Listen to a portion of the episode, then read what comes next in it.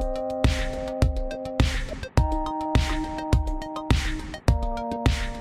Hello, hello et bienvenue dans cette nouvelle leçon du gratin. Vous le savez, le lundi avec le gratin, j'interviewe des personnalités remarquables pour me parler de leur réussite.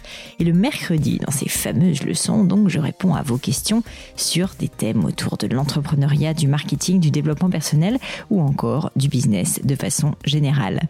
Si d'ailleurs vous souhaitez postuler une prochaine leçon, eh bien écoutez, c'est très simple. Vous pouvez m'envoyer un message avec votre question sur LinkedIn ou sur Instagram. Vous me retrouverez assez facilement. Pauline Legnaud, tout attaché, L-A-I-G-N-E-A-U. Et je peux malheureusement pas vous garantir que je vais répondre à vos questions et aux questions de tout le monde, mais je vous promets que j'essaye de choisir des questions qui parleront au plus grand nombre. Donc tentez votre chance vraiment. Qui sait, peut-être que vous serez avec moi finalement la semaine prochaine sur une leçon du gratin. Alors, si on passe à la leçon du jour, aujourd'hui je réponds à celle de Charlotte, qui est créatrice de la très jolie marque de déco My Story Box. Je vous mets le lien dans les notes de l'épisode. My Story Box crée et édite des objets de déco mêlant l'univers et l'art du design. Charlotte compose avec son mari des tableaux à l'aide de sticks en bois, colorés de différentes hauteurs et qui sont placés minutieusement dans un écrin de bois. C'est extrêmement joli, vous allez voir. Charlotte me pose la question suivante. Elle me dit, quand on est une jeune entreprise, est-ce qu'il est préférable de se concentrer sur un nombre restreint de produits, en travaillant le marketing en profondeur par exemple, ou bien est-ce qu'il vaut mieux suivre ses élans créatifs et lancer un grand nombre de produits différents pour atteindre une cible plus vaste? En bref, Charlotte me demande à quel moment doit-on décider de se diversifier Alors, je dois dire que c'est pas une question facile, et d'ailleurs, il y a énormément de cas de figure, donc il n'y a pas de réponse univoque. J'ai essayé tout fois de donner à Charlotte quelques grands principes pour l'aider à prendre sa décision. Et j'espère évidemment que ça en aidera beaucoup d'autres en basant notamment sur mon expérience personnelle. Mais je ne vous en dis pas plus et laisse place à cette nouvelle leçon du gratin. Allô Charlotte? Oui, bonjour Pauline Salut, bienvenue sur la leçon du gratin. Je suis ravie de t'accueillir. Charlotte, dis-moi, est-ce que tu peux commencer par te présenter puis me poser ta, ta question? Oui, bien sûr. Alors d'abord, un grand merci de me recevoir pour une nouvelle leçon du gratin. Je suis Charlotte Maginel et j'ai créé il y a tout juste un an avec mon mari My Story Box Paris, qui est une marque d'objets de décoration. Je compose des tableaux à l'aide de sticks en bois de couleurs de différentes hauteurs que je place dans de jolies boîtes que l'on peut poser ou accrocher. Aujourd'hui, ouais, nous avons décliné trois collections que l'on peut retrouver sur notre site e-commerce et nous proposons également une offre personnalisée B2C euh, ou B2B. Mm-hmm. L'ensemble des collections est développé en petites séries et je réalise tout à la main en utilisant des matériaux fabriqués en France à 95% et j'espère bientôt à 100%. Bah Aujourd'hui, euh, nous aimerions décliner notre concept sur d'autres produits, notamment sur un jeu et du mobilier. D'où ma mhm. question. Pour une jeune marque, est-il préférable de se concentrer sur un nombre restreint de produits en travaillant le marketing mis en place ou bien suivre ses élans créatifs et lancer de nouveaux produits pour atteindre une cible plus vaste?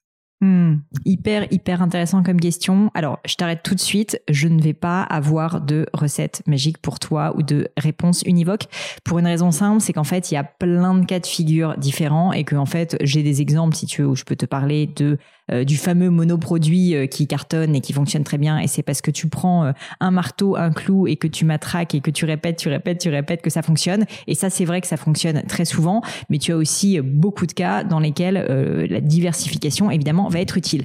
Quand même, dans les grandes lignes, et pour moi, sur la majorité des concepts que, que j'ai pu voir, ce qui fonctionne le mieux, c'est quand même d'asseoir un premier produit et donc un premier concept plus qu'un produit à la rigueur, si tu veux, de manière très ferme et très durable. Et donc, donc j'aurais quand même tendance à te conseiller de vraiment travailler tes premiers produits, euh, ou en tout cas ton premier univers, ton premier concept, en essayant de le faire, euh, bah, le rendre si tu veux le plus euh, voilà le plus connu possible, en essayant de faire en sorte que bah voilà il y a un maximum de notoriété, de visibilité sur sur ce concept-là, et ensuite seulement une fois que tu penses que tu auras atteint un certain palier, à ce moment-là tu pourras commencer à diversifier. Pourquoi? Parce qu'en fait c'est toujours la même histoire. Quand on se lance dans trop de choses en même temps, bah en fait on a tendance on a tendance évidemment à s'éparpiller et du coup un peu saupoudrer son énergie, son attention, son argent aussi sur plein de sujets. Donc c'est vrai que concentrer ses efforts sur pas quelque chose auquel on croit, en général, en tout cas, c'est un bon moyen de le tester. Là où quand même je mets un petit euh, caveat et euh, c'est pour ça que je prends un peu des pincettes pour te dire tout ça et tu vas peut-être pas être contente parce que tu vas me dire oh là là t'as pas de, de réponse univoque. C'est qu'en fait il faut aussi malgré tout tester plein de choses pour voir ce qui marche ou pas. Donc en fait c'est un espèce de subtil équilibre et c'est ça finalement le rôle de l'entrepreneur, c'est de croire à ses intuitions, c'est de croire à son instinct et c'est d'essayer de sentir si tu veux ce que va lui donner comme signaux son marché, sa clientèle. Donc concrètement, moi ce que je pense que tu devrais faire, et c'est ce que tu as fait d'ailleurs, c'est que tu lances ton premier produit parce que tu y crois. C'est celui-ci finalement euh, qui est à l'origine de l'histoire de ta marque et c'est ça qui va faire euh, que tu que, tu crées cette entreprise. Donc tu lances ce premier produit, tu investis dessus du temps, de l'énergie une fois de plus et aussi de l'argent pour essayer de le promouvoir au maximum. Néanmoins, et c'est là en fait où ton instinct d'entrepreneur doit entrer en, en, compte, en ligne de compte, c'est que ben tu dois essayer de sentir si le fait que ça mette un peu de temps à décoller, c'est finalement parce que voilà, c'est normal. La vie fait que les choses prennent toujours plus de temps qu'on espère et que bah, c'est comme ça. C'est juste que voilà, il faut il faut être un petit peu patient. Ou si à l'inverse, tu sens que ton go-to-market fit, donc le fit finalement de ton produit et du marché mhm. n'est pas bon.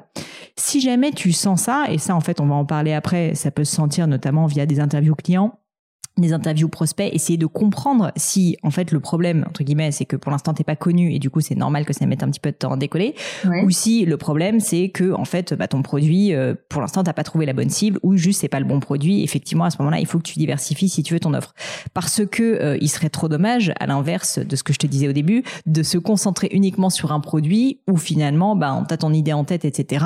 Mais bon le marché tout te laisse penser que finalement c'est pas le bon produit. Donc je sais pas si tu vois euh, ce que je veux et c'est pour ça que j'ai pas de réponse univoque, c'est qu'en fait, tout est une histoire, et c'est bien souvent le cas en entrepreneuriat d'ailleurs, de, on va dire, de, un peu d'intuition premièrement, mais aussi de subtilité entre concrètement où est-ce que tu en es aujourd'hui. Donc, si on peut revenir peut-être sur ton parcours, toi, pourquoi est-ce que tu te poses cette question? Pourquoi est-ce qu'aujourd'hui tu envisages de diversifier tes produits?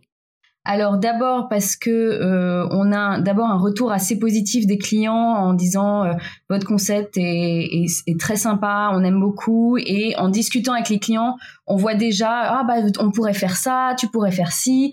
Donc on voit qu'on a envie, ils ont envie d'aller plus loin. Mhm. Et c'est vrai que dès le début, quand on a euh, lancé My Story Box, on est très vite arrivé sur ce jeu et du mobilier. Donc c'est pour ça qu'on voulait savoir à quel moment on déclenche le lancement de de de ce de ces deux de ces deux nouveaux produits et euh, qu'est-ce qui en fait qui déclenche le lancement. J'ai vu que mhm. toi tu as une collection homme chez Gemio.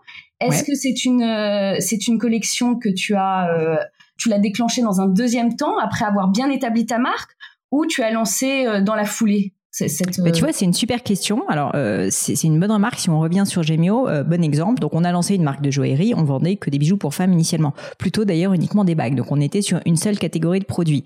Il se trouve que on a commencé à développer des pendentifs, des boucles d'oreilles, des bracelets, parce que finalement, quand tu vends une bague, vendre un pendentif, un bracelet, etc., ça reste quand même dans le même univers. C'est assez proche. Donc, on va dire que c'est une extension de gamme. C'est pas tellement, si tu veux, une nouvelle catégorie à proprement parler. On reste sur de la joaillerie au féminin. En revanche, comme tu le dis très bien, ensuite, on a fini par lancer aussi des produits pour hommes, des alliances pour hommes, des bagues pour hommes, etc. Quelques bracelets pour hommes aussi. Pourquoi? Tout simplement parce qu'on avait beaucoup de demandes de nos clients. Et donc, effectivement, comme je te le disais, ben, comme on avait des demandes entrantes, mm. euh, on s'est dit, il y a probablement une opportunité de marché. Mais premièrement, on l'a pas fait tout de suite Deuxièmement, même avec ça, si je suis tout à fait honnête avec toi, euh, c'est quelque chose qu'on a fait parce qu'il se trouve qu'on a une demande entrante, mais on a très peu investi dessus. Ce que je veux dire, c'est que les produits, évidemment, on a investi du temps pour qu'ils soient bien pensés, mais mhm. si tu veux, on n'a pas fait de collection. Autant, tu vois, des collections pour femmes, on en a énormément, on en développe quatre par an. Euh, autant des collections pour hommes, en fait, aujourd'hui, on n'en a pas. Aujourd'hui, on a quelques produits qui sont plus des produits, en fait, pour les, typiquement pour des alliances, donc pour des hommes qui viennent, en tout cas, euh, pour acheter un bijou avec leur, avec leur épouse. Donc tout ça pour te dire que c'est un bon exemple, je pense, avec Gemio. Nous, on a été très concentrés, en fait, paradoxalement, sur notre cœur de métier et sur mm. notre cœur de valeur. Ça veut pas dire qu'on peut pas faire des petites extensions de gamme de la même manière que toi, bah, tu vas pouvoir avoir euh, différents types de boîtes, tu vois, avec différentes mm. couleurs, etc. Euh, je sais pas quel est le niveau, si tu veux, d'extension que tu peux, euh, tu peux aller chercher, mais globalement, tu peux quand même assez, aller assez loin. En revanche, aller sur une nouvelle catégorie qui pour Gemio serait de l'horlogerie, qui serait effectivement euh, des, des, des,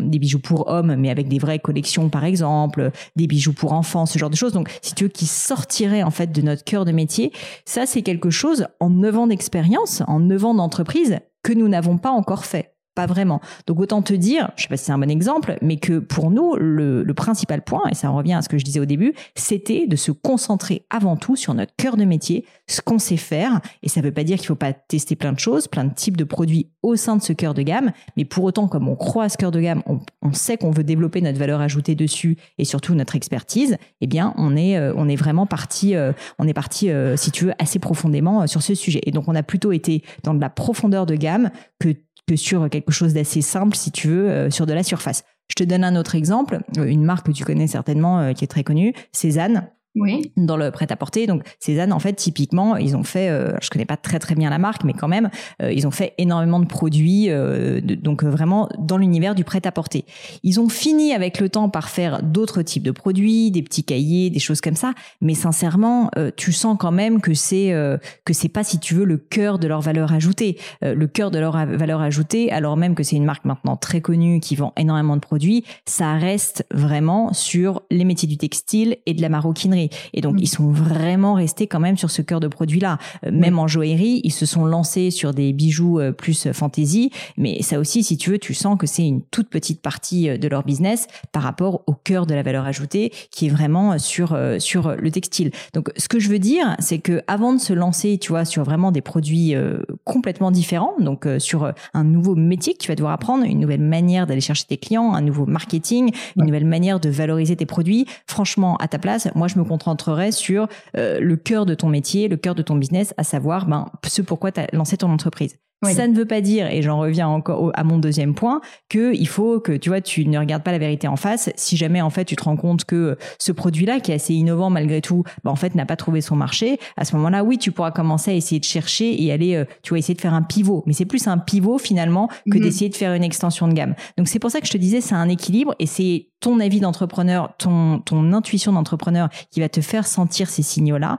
C'est concrètement, est-ce que je suis sur le bon marché, sur le bon produit et auquel cas, c'est juste que il faut que je travaille mon produit, il faut que je travaille mon marketing de telle sorte que bah, j'ai le plus de clients possible en faisant des petites extensions euh, à droite à gauche, mais si tu veux de façon générale, en restant quand même sur euh, sur une, plutôt une profondeur de gamme qu'une extension de gamme.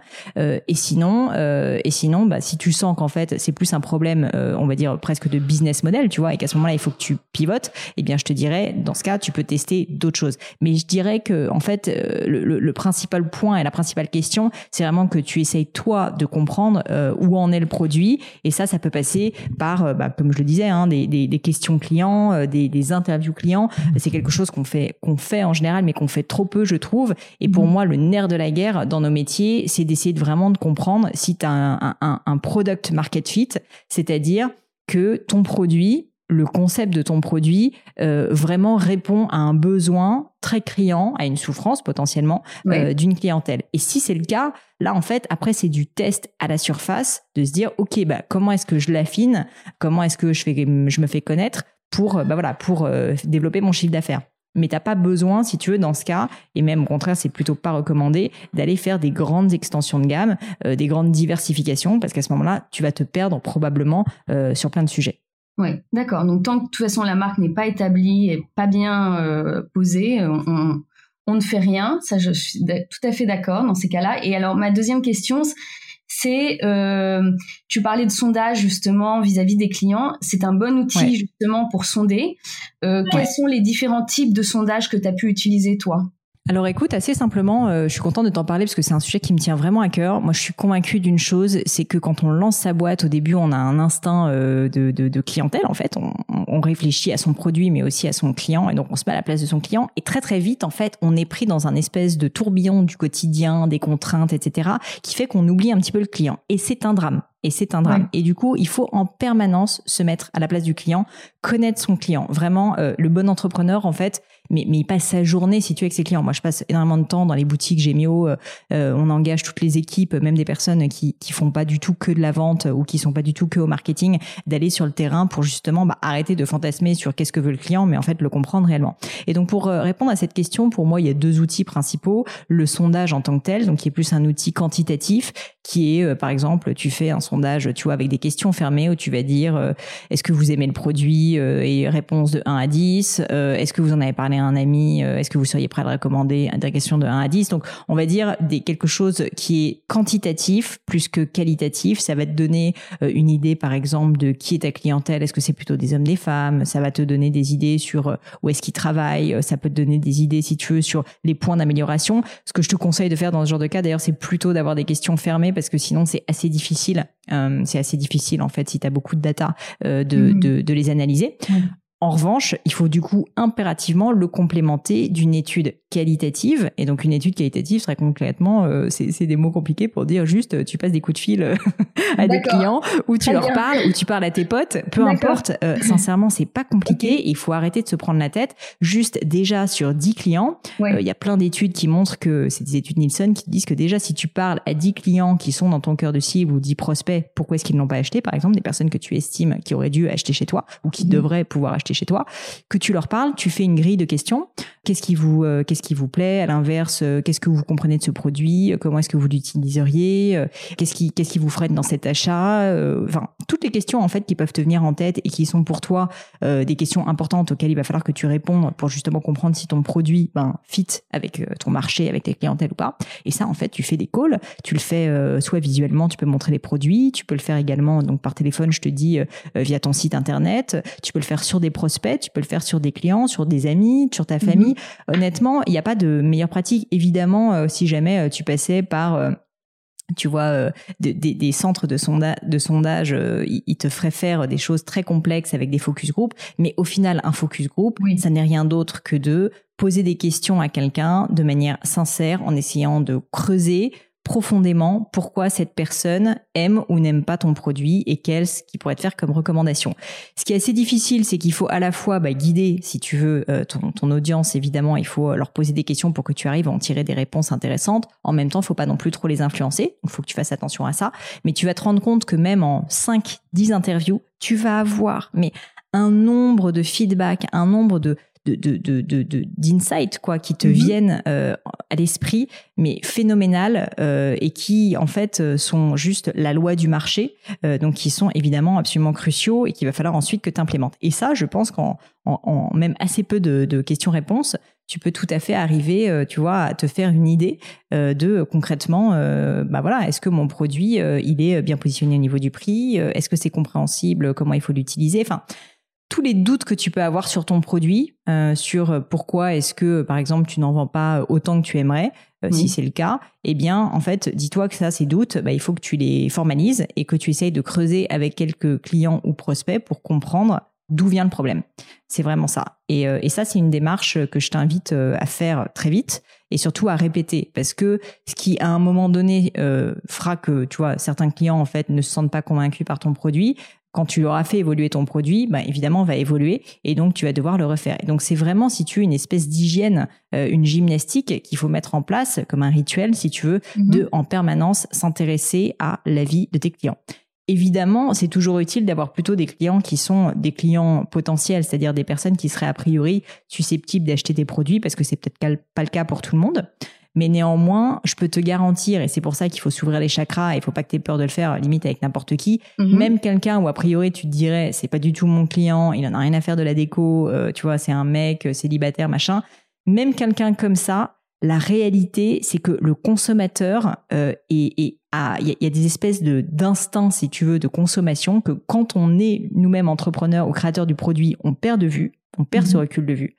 Mais par contre, même un consommateur lambda qui n'est pas parfaitement dans ta cible pourra te donner des insights intéressants. Donc, mon point, c'est euh, surtout, surtout, ne t'arrête pas au fait que tu n'as pas forcément trouvé le panel le plus représentatif de, ta clientèle. Ça mhm. n'est pas grave du tout. Fonce, euh, sélectionne une dizaine. Enfin, franchement, le, playbook, c'est simple. C'est tu prends dix personnes, euh, plutôt réparties hommes-femmes, par exemple, et, euh, et, tu fonces quoi. Tu te fais ta grille de questions sur une fois de plus les doutes que tu as, euh, les choses euh, qui, qui toi-même t'étonnent en fait, par exemple que certains clients ont déjà pu évoquer. Et ces points-là, tu les creuses. Tu proposes à tes clients des calls d'une demi-heure, c'est largement suffisant. Et déjà, je t'assure, en une demi-heure, tu peux vraiment comprendre énormément de choses. Et n'hésite pas d'ailleurs à, laisser la porte ouverte pendant l'interview à la spontanéité, parce que même si tu as une idée derrière la tête et que tu sais à peu près euh, bah voilà les sujets que tu veux creuser avec eux, tu seras pas à l'abri euh, d'avoir énormément d'insights complètement surprenants, si tu veux, qui te tombent dessus. Donc, euh, donc voilà, moi je te donne un exemple, je, je fais ça assez régulièrement avec Gemio, et, euh, et euh, la raison pour laquelle on a lancé des boutiques avec Gemio, alors qu'initialement on était une marque 100% digitale, c'est parce que en faisant ces études clients, pareil, sur des clients, sur des prospects, etc., alors mais, mais j'étais à milieu de penser que c'était un problème. Hein. Pourtant, je peux te dire que c'était évident maintenant que j'y pense c'était ben euh, je ne peux pas essayer les bijoux, je ne les vois pas en vrai, être uniquement sur internet, même s'il y a des retours gratuits, des remises à taille, tout ce que tu veux. Euh, moi personnellement, en tant que consommateur, ça ne me convient pas, je ne me sens pas à l'aise avec cette idée. J'ai besoin d'essayer les bijoux. Et si tu veux, quand tu fais 10 interviews, que tu n'avais pas prévu euh, que ça soit quelque chose qui, qui vienne, tu vois, à la bouche de tes clients, et que tout d'un coup, tu te rends compte que sur les 10 interviews, tu as littéralement 10 personnes qui t'ont fait cette remarque, bah tu te bouges et tu crées un showroom, tu vois. Oui, bien sûr. Ouais, très, ouais, très bien. Très bien. Et eh ben, je vais continuer à établir ma marque, continuer à bien communiquer dessus et surtout commencer à sonder euh, mes clients, à poser des questions et euh, pour pouvoir après, par la suite, pourquoi pas, euh, dans un deuxième temps, décliner d'autres produits. Exactement. Et après, une fois de plus, il n'y a pas de, tu vois, j'ai pas la vérité révélée. C'est-à-dire que peut-être que tu pourrais tout à fait lancer un deuxième produit maintenant, euh, complètement différent. Ce que je t'invite quand même à faire, c'est à ne pas choisir cette solution de facilité d'une certaine manière, qui est que tu n'auras pas assez creusé le premier, tu n'auras pas assez testé sur ce premier produit. Avant de commencer à tester ailleurs, déjà, finalise, si tu veux, les tests sur ce premier concept, sur ce premier produit. Parce que surtout, si tu as bien compris comment tu allais faire passer ce premier produit de un premier produit qui marche à quelque chose qui explose, bah dis-toi que ça, c'est une compétence qui est reproductible et que tu pourras ensuite, évidemment, reproduire sur donc euh, d'autres euh, thématiques ou d'autres concepts. Et donc, c'est pour ça qu'il est vraiment, enfin, moi, personnellement, je pense qu'il est plus important que tu continues à creuser sur ce premier sujet euh, sans euh, voilà te taper la tête contre le mur parce que si jamais tous tes clients te disent que en tout cas euh, ils l'ont acheté juste pour te faire plaisir parce que c'est des potes, oui, là il faut voir la réalité en face. Mais en revanche, si jamais tu sens qu'il y a un vrai intérêt, et je pense que c'est le cas, ça a l'air de, très beaux produits, il faut que tu comprennes qu'est-ce qui fait que quelqu'un achète ou n'achète pas, qu'est-ce qui fait que, mm. qu'est-ce qui va faire que tu vas passer un cap, si tu veux, sur ce produit. Et ça, ça passera beaucoup par du qualitatif et du quantitatif, comme je disais. Mais surtout le, le qualitatif, je pense. Oui, D'accord, génial. Bah, merci beaucoup. Hein. Merci beaucoup. Bon. Eh ben écoute, euh, non, mais ça me fait plaisir. Surtout, tiens-moi au courant. Euh, ça m'intéressera de savoir euh, du coup quelle, quelle, a été ta décision. Et, eh ben, je, je, pense que je, je, vais pense que je vais te suivre complètement. je vais continuer à bien établir. Et puis bon, c'est vrai qu'avec ce qui s'est passé en plus avec la crise sanitaire, forcément, ça a stoppé un peu les élans. Mais c'est vrai que comme on avait très bien commencé, mm. voilà, il faut remettre tout en place après ce qui est arrivé pendant bien sûr. mois. Euh, je pense pour d'ailleurs beaucoup de marques.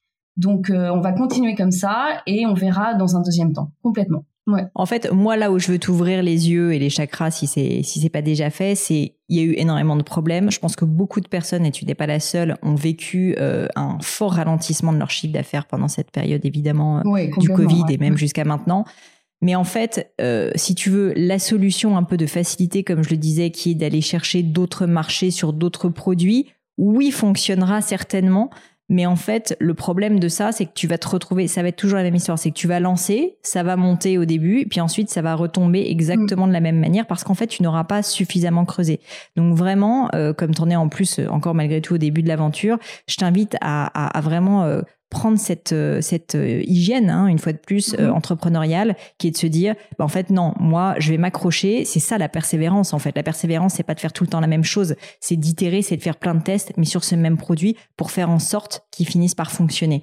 Et donc et donc ça peut prendre parfois pas mal de temps mais c'est pas grave. C'est ça qui va faire qu'ensuite tu vas pouvoir le reproduire une fois de plus. Donc je t'invite vraiment à essayer de, de, garder ça en tête et, et continuer si tu veux à tester mais tu as, probablement des milliers de choses encore à tester sur ce premier produit, euh, notamment bah, en faisant euh, voilà, ces calls clients pour essayer de comprendre euh, qu'est-ce que qu'est-ce que tu peux en tirer comme enseignement. Oui, bah, je vais mettre ça en place très rapidement et justement pour avoir des retours sur nos produits et savoir comment on peut aussi s'améliorer. Et non, non, très bien. Super. Merci beaucoup, Pauline. Bah, merci à toi, Charlotte. Je te dis à bientôt. À bientôt. Au revoir.